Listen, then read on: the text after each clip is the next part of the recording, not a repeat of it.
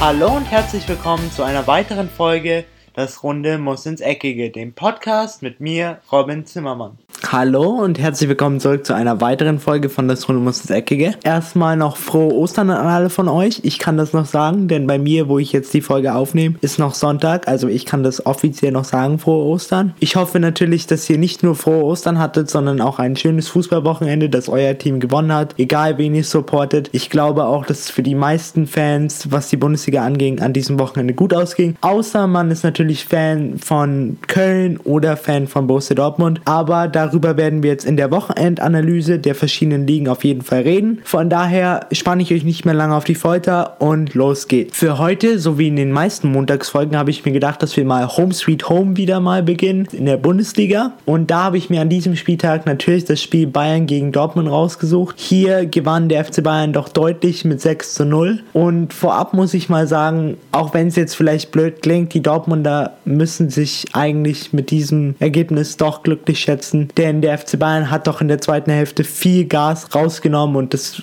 den Fuß extrem vom Gaspedal runter. Von daher, das Spiel hätte auch gut und gerne 7, 8-0 ausgehen können. Von daher, ich weiß, wie blöd es klingt nach einer 6-0 Niederlage, aber trotzdem, das Spiel allgemein in der ersten Halbzeit muss man sagen, hat der FC Bayern wirklich eine Show hingelegt. Sie haben die Dortmunder vorgeführt. Insbesondere in der Abwehr hatte Borussia Dortmund große, große Lücken. Die Abwehr zwischen Akanji und Sokrates hat einfach nicht funktioniert. Die Außenverteidiger waren teilweise viel zu weit vorne. Die beiden Sechser, die eigentlich normale Achter sind, Dahut und Castro, haben einfach viel zu viele Fehler gemacht, weswegen dann auch Castro in der 26. Minute ausgewechselt wurde. Der FC Bayern begann dann früh mit dem Tore schießen und zwar in der 5. Minute durch Lewandowski. In der 14. Minute legte James nach. In der 23. Minute stand es dann schon 3-0 und in der 44. Minute und der 45. Minute erhöhten Lewandowski und Ribery noch vor dem Pausenstand auf das 5-0. Dann, wie schon gesagt, in der zweiten Hälfte nahm der FC Bayern extrem den Fuß vom Gaspedal, konnte aber dann noch den Schlussstrich ziehen und zwar durch den Hattrick von Robert Lewandowski in der 87. Minute, der dann noch das 6-0 erzielte. Abschließend möchte ich sagen, dass Borussia Dortmund sich jetzt auf jeden Fall, was dieses Spiel angeht, an die eigene Nase fassen muss, analysieren muss, was ist schiefgegangen, was müssen wir besser machen und ich würde sagen, sie sollten auf jeden Fall mal sich selber hinterfragen, insbesondere die Personalien um die Mannschaft herum, aber auch die Personalien in der Mannschaft. Es sind einfach teilweise Spieler dabei, die nicht auf ihr altes Niveau gefunden haben, bei denen auch die Mentalität ein bisschen fehlt. Von daher hoffe ich nicht nur für Borussia Dortmund, sondern auch für die Bundesliga ein bisschen, dass die Dortmunder im Sommer Kräfte in Bewegung setzen und zumindest versuchen werden, die Lücke zwischen Bayern und Dortmund ein bisschen zu schließen. Die anderen Ergebnisse an diesem Wochenende waren ein überraschendes Unentschieden zwischen Leverkusen und Augsburg, was sicher positiv für den FC Augsburg ist. Leverkusen trabt damit so ein bisschen auf der Stelle. FC Schalke 04 gewinnt 2 zu 0 gegen den SC Freiburg. Vielleicht habt ihr das schon gehört, aber wenn nicht, es gab eine etwas strittige Szene bei dem Freiburg-Spiel, wo Petersen zwar die gelbe Karte gesehen hat, aber er, er hatte dabei den Rücken in Richtung Schiedsrichter, also konnte er es eigentlich nicht sehen, so behauptet er. Von daher wusste nicht, dass er verwarnt wurde. Ähm, ein paar Minuten später kassierte er dann die zweite gelbe Karte und wurde somit mit Gelb-Rot vom Platz gestellt. Hierbei ist dann Christian Streich ein bisschen aus der Haut gefahren und hat dann auch ein Schimpfwort benutzt, wofür sich in der Pressekonferenz mit den Worten Ich bin nicht ausgeflippt, ich habe nur ein Schimpfwort benutzt, auch gerechtfertigt hat. Von daher, ich glaube, man sollte daraus keine große Sache machen. Fußball ist ein emotionales Spiel und wenn Trainer und Spieler Emotionen zeigen, finde ich das gut. Natürlich natürlich, es muss eine Grenze geben. Diese Grenze sieht Christian Streich auch sicher ein, aber in der Hitze des Gefechts kann einem auch sowas mal rausrutschen. Von daher finde ich, dass man daraus keine große Sache machen sollte. Hannover unterliegt zu Hause RB Leipzig mit 2 zu 3. Wie schon gesagt, die TSG Hoffenheim gewinnt zu Hause deutlich mit 6 zu 0 gegen Köln. Stuttgart und Hamburg trennen sich 1 zu 1. Hertha und Wolfsburg trennen sich 0 zu 0. Werder Bremen gewinnt überraschend gegen Frankfurt mit 2 zu 1. Für die Frankfurter, wie auch schon im Interview von einigen Spielern gesagt, tut das natürlich jetzt extrem weh, weil man ein paar Plätze um die die Champions League einbüßen musste, aber man natürlich noch immer richtig gute Chancen, was die Champions League angeht, hat. Und der Spieltag wurde dann beendet von Mainz 05 und Gladbach, welche sich beide mit 0 zu 0 trennen. Die Tabelle schaut wie folgt aus. Bayern ist immer noch an der Spitze, aber noch nicht Meister. Das ist vielleicht ein gutes ein, eine gute Nachricht für den Rest der Bundesliga, aber jetzt gleich eine schlechte Nacht hinterher, denn Bayern kann, egal wie Schalke am nächsten Wochenende spielt, gegen Augsburg in Augsburg Meister werden, denn sie haben jetzt aktuell einen 17 Punkte Vorsprung mit 69 Punkten auf Schalke 04. Die zweite sind mit 52 Punkten. Dahinter haben wir den BVB mit 48, Leipzig mit 46, Leverkusen mit 45 und auf dem sechsten Platz haben wir dann noch Eintracht Frankfurt mit auch 45 Punkten. Was die Abstiegsplätze angeht oder sogar den 15. Platz Davor haben wir Wolfsburg mit 26 Punkten, Mainz auf dem Relegationsplatz mit 26 Punkten, Köln auf dem 17. Platz mit 20 Punkten und Hamburger SV auf dem letzten Platz mit 19 Punkten. Was den ersten FC Köln und die Euphorie hinwegen Nicht-Abstieg angeht, muss ich sagen, mir schwindet auch so langsam, obwohl ich eigentlich einer der Leute war, die immer gesagt haben, sie können es noch schaffen. Langsam schwindet bei mir doch auch die Hoffnung, denn Köln hat jetzt doch noch ein paar Aufgaben vor der Brust, wo ich sie eher nicht sehe als dass sie da punkten können. Von daher, aber wir wissen natürlich alle, im Fußball ist nichts entschieden bisher und es ist auch immer alles möglich. Von daher, ich wünsche den Kölnern immer noch alles Gute und auch den Hamburgern, dass sie es natürlich noch schaffen und ich würde mich auf jeden Fall freuen.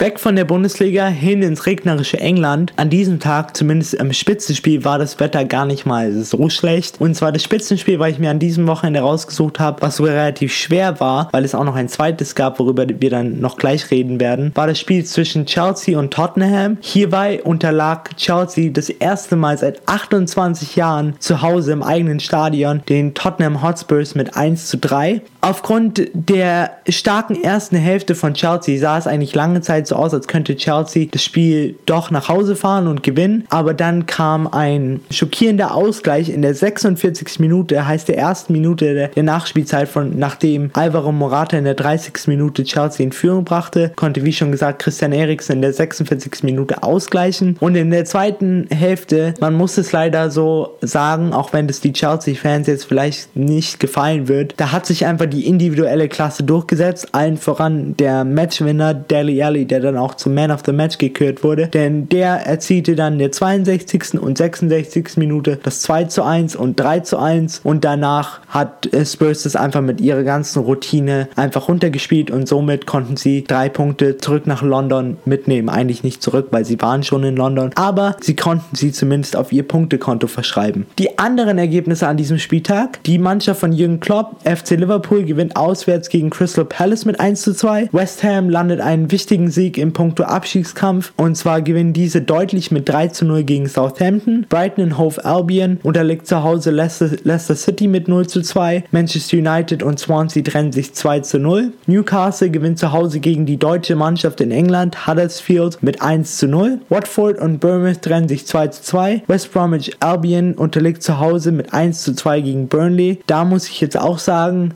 der Abstieg ist schon, glaube ich, zu 150% sicher. Also ich sehe West Bromwich Albion auf keinen Fall in den, im nächsten Jahr in der Premier League, sondern e-, eher in der Championship. Dann über das zweite Topspiel, weil ich noch gesprochen habe, war das Spiel zwischen Everton und Manchester City. Hierbei setzt sich jedoch der Tabellenführer locker easy durch und zwar mit einem 1 zu 3. Und der Spieltag wurde dann noch beendet von Arsenal und Stoke. Hierbei konnte die Mannschaft von Aubameyang mit 3 zu 0 gewinnen. Die Tabelle Manchester City ist immer noch an der Front mit 84 Punkten. Dahinter haben wir den Stadtrivalen Manchester United mit 68 Punkten. Dann die Mannschaft von Jürgen Klopp mit 66, Tottenham mit 64 und auf Platz 5 der FC Chelsea, die jetzt wahrscheinlich ihre Chancen auf die Champions League verspielt haben. Denn ich glaube nicht mehr, dass Tottenham in dieser Saison nochmal 8 Punkte liegen lassen wird und Chelsea diese 8 Punkte noch aufholen kann. Auf Platz 6 haben wir dann ebenfalls noch weiter abgeschlagen den FC Arsenal mit 51 Punkten und die Abstiegsplätze werden auf Platz 17 von Crystal Palace mit 30 Punkten noch am rettenden Ufer. Dahinter der Relegationsplatz Southampton mit 28 Punkten, Stoke City mit 27 Punkten und weit abgeschlagen West Bromwich Albion mit 20 Punkten. Bevor wir jetzt in die spannendste Liga, was den Titel angeht, Endkampf angeht, noch übergehen, schauen wir uns jetzt nochmal das Spieltag in der La Liga an. Und zwar habe ich mir hier das Spitzenspiel zwischen dem Bayern-Gegner in der Champions League Sevilla und dem FC Barcelona rausgesucht. Und ich muss sagen, 87 Minuten spielte Sevilla wirklich ein perfektes Spiel, konnte durch Franco Vasquez in der 36. und Luis Muriel in der 50. Minute mit 2 zu 0 in Führung gehen und brachte Barcelona eigentlich an dem Rande einer Liga, einer Niederlage nach 36 Spielen. Also sie hätten ihre perfekte Saison zerstören können. Aber dann kam der Barcelona-Sturm und wir alle kennen den Barcelona-Sturm. Denn in der 88. Minute schoss Suarez das 1 zu 2 und haltet euch fest, in weniger als 60 Sekunden schoss Messi dann der 89. Minute das 2 zu 2. Zu 2. Zwar kann der FC Sevilla jetzt, äh, was das Spiel gegen den FC Bayern angeht, auf jeden Fall Selbstvertrauen tanken und auf jeden Fall wissen sie jetzt, wo sie stehen, dass sie auf jeden Fall gut genug sind, ein großes Team in Europa zu ärgern. Jedoch gehen sie wahrscheinlich auch eher mit hängenden Köpfen zurück ins Bett, weil die Chancen zum 3-0 waren reihenweise da und wenn man die einfach nicht nutzt, dann, das ist auch so ein heimliches Gesetz des Fußballs, wird man bestraft und das genau in diesem Fall. Klar, es ist natürlich auch dem Weltklasse Barca-Sturm geschuldet, die dann nur zwei Möglichkeiten brauchen und dir dann auch mal zwei Tore in 60 Sekunden reinschieben, aber trotzdem ein Sieg für Sevilla wäre auf jeden Fall verdient gewesen, aber nun ja, jetzt trennen sich beide 2 zu 2 und Barcelona hält an ihrer perfekten Saison fest. Die anderen Ergebnisse waren der FC Girona und Levante trennen sich 1 zu 1 1. Athletic Bilbao und Celta Vigo trennen sich e ebenfalls 1 zu 1. Real Madrid ohne die Stars Marcelo und Ronaldo gewinnt trotzdem auswärts gegen Udinese Las Palmas mit 0 zu 3. Espanyol und Alaves trennen sich 0 zu 0. Leganes unterliegt zu Hause den, dem FC Valencia mit 0 zu 1. Aiba und Real Sociedad trennen sich 0 zu 0. Malaga gewinnt überraschend als letzter mit 1 zu 0 gegen Villarreal und Atletico Madrid und Deportivo beenden den Spieltag und hierbei gewinnt Atletico Madrid mit 1 zu 0.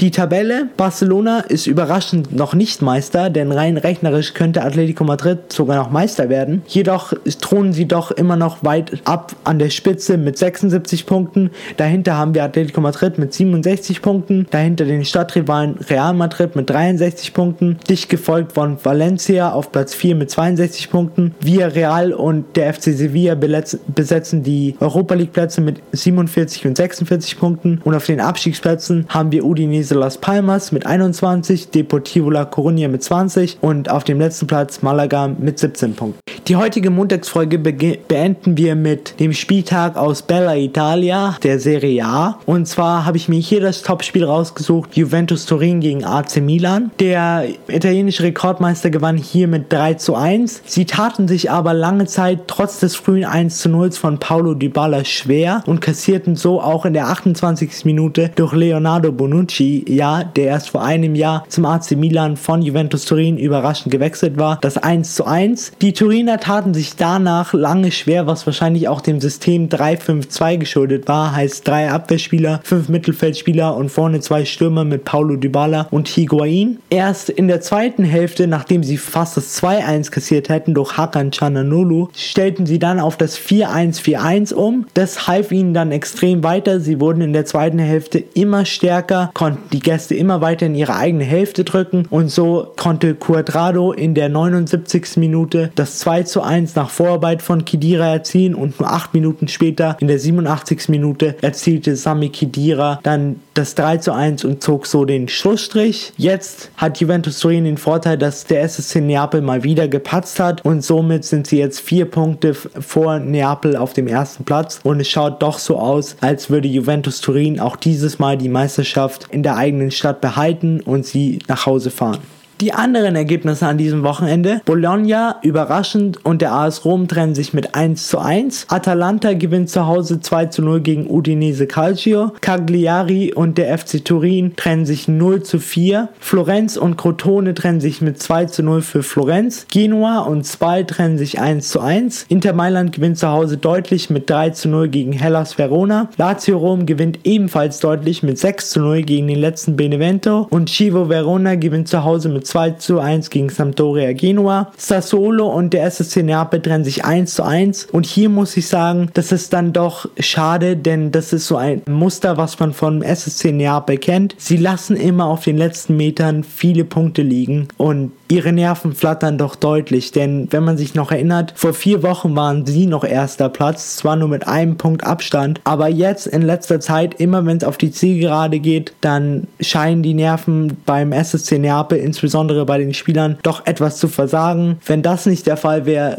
könnte es auch mal sein, dass wir mal seit langer Zeit an einen anderen Meister in Italien hätten, aber jetzt schaut es doch so aus, als würde Juventus Turin am Ende die Meisterschaft nach Hause fahren, denn die Turiner sind aktuell am an der ersten Stelle in der Tabelle mit 78 Punkten, dahinter Neapel mit 4 Punkten Abstand mit 74 Punkten, der AS Rom weit abgeschlagen mit 60 Punkten auf Platz 3, dahinter Inter Mailand mit 58, Lazio Rom mit 57 und Milan gerade noch so auf dem Europa League Qualifikationsplatz mit 50 Punkten. Was die Abstiegsplätze angeht, haben wir auf Platz 18 FC Crotone mit 24 Punkten, auf Platz 19 Hellas Verona mit 22 und extrem weit abgeschlagen haben wir auf Platz 20 2020 den Pechvogel der Calcio A-Saison Benevento mit gerade mal 10 Punkten das war's jetzt soweit mit der heutigen Podcast-Folge. Ich hoffe, euch hat es gefallen und es hat euch einen guten Überblick über die Wochenendspiele gegeben. Jetzt hoffe ich natürlich, dass ihr eine schöne Woche habt und auf jeden Fall hoffentlich auch einen erfolgreichen Champions League-Abend, je nachdem, ob eure Mannschaft noch in der Champions League vertreten ist. Wir hören uns dann spätestens am Freitag wieder, wenn es heißt, willkommen zurück zu einer weiteren Episode von Das Runde muss ins Eckige und zwar in dem Fall dann die News der Woche. Ich bin damit raus, habt eine schöne Woche und ciao! Und das war's auch schon wieder mit einer weiteren Folge Das Runde muss ins Eckige, dem Podcast, wo ihr alles rund um König Fußball kompakt auf die Ohren bekommt.